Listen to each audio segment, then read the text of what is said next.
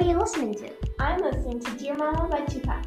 You like that song? Isn't it a little sad? Mm, no, I think it's really good. No, no, no, no. I think Smile by Nat King Cole is much better. What? No, you're wrong. No, no, no, no, no, no. Whoa, no, you're wrong. Smile is clearly the best song. No, it's not. You're wrong. Actually, you're both wrong. What? Yeah, the best song ever written is clearly This Is Me from The Greatest Showman. No way. There is no way you can possibly do. Yep, no way. Bet? Ben.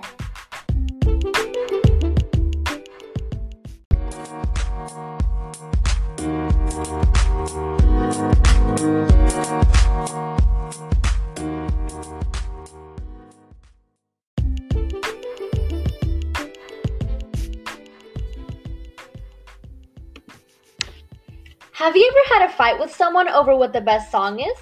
Well, hang on tight because today I will astonish you with one of the best songs ever written. Music is a great way people can connect with each other. Music is in everything. Music is what brings people closer to each other throughout culture, language, traditions, and so many more. Because of this variety of songs different people listen to, there might be some arguments on what the best song actually is. For me, it's obvious. This Is Me by The Greatest Showman is one of those songs. This song was a part of a very well known musical, The Greatest Showman, and has made over $180 million in the United States and $261 million in other territories. Since it was released on December 20th, 2017, This Is Me was rated one of the top songs for teens and it quickly became very popular. By examining the literary devices and audience slash purpose, I will argue that This Is Me is the best song ever written.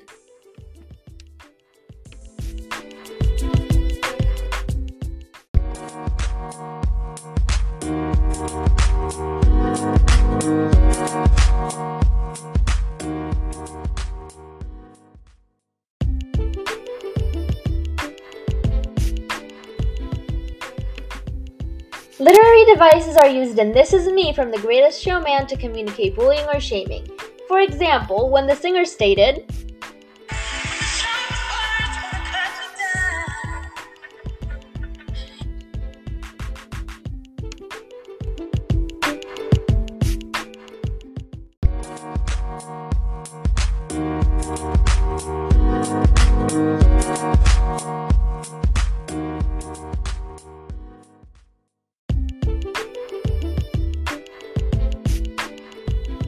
or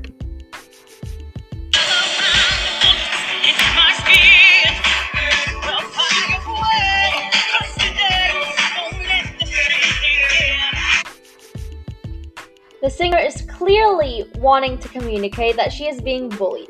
Singing about how she feels, she can let the listener understand or connect to the way he, she is feeling or has felt in the past.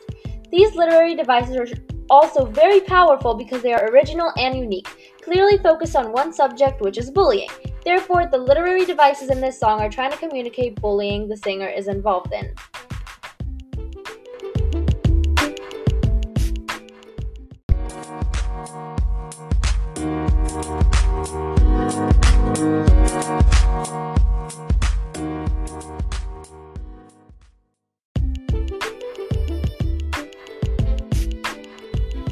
Or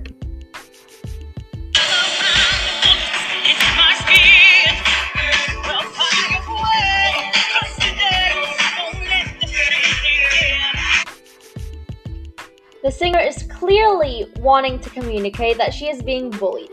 Singing about how she feels, she can let the listener understand or connect to the way he, she is feeling or has felt in the past. These literary devices are also very powerful because they are original and unique, clearly focused on one subject, which is bullying.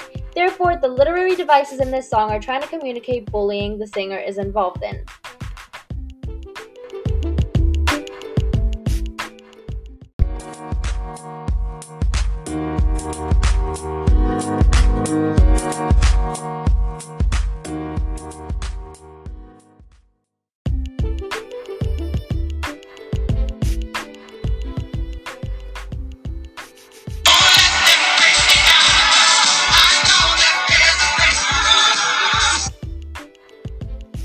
Trying to communicate that she is finally leaving her past behind and she's this new person that doesn't care about what others think about her. This Is Me is all about standing up for yourself, being proud of who you are, accepting yourself with all deformities and insecurities, and most of all, loving yourself even when there's nobody else around you to love you back. Therefore, the singer is trying to help the audience battle their insecurities by singing about her past and her story to let the audience know that they are not alone.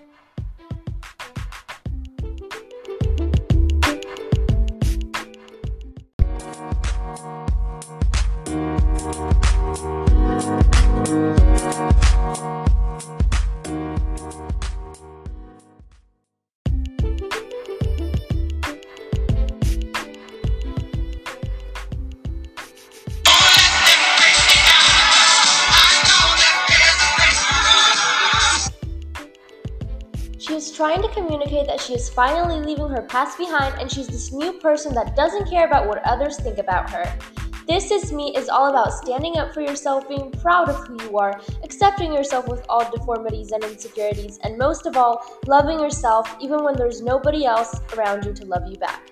Therefore, the singer is trying to help the audience battle their insecurities by singing about her past and her story to let the audience know that they are not alone.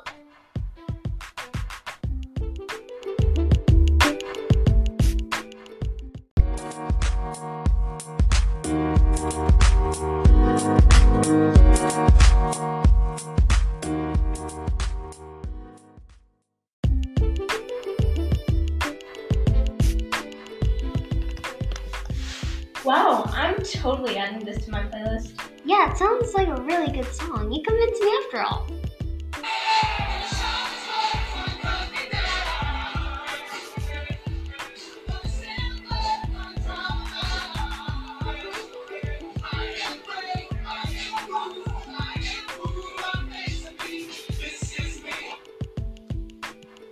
This song is great. I can't believe I never listened to it. It's amazing. It's a great song for when you're feeling low. Yeah. See, I told you, it's so easy convincing you two. I think it's safe to say that we're both convinced. Good, I'm glad I got to share my opinion with you. Now, if you can excuse me, I have to go convince more people.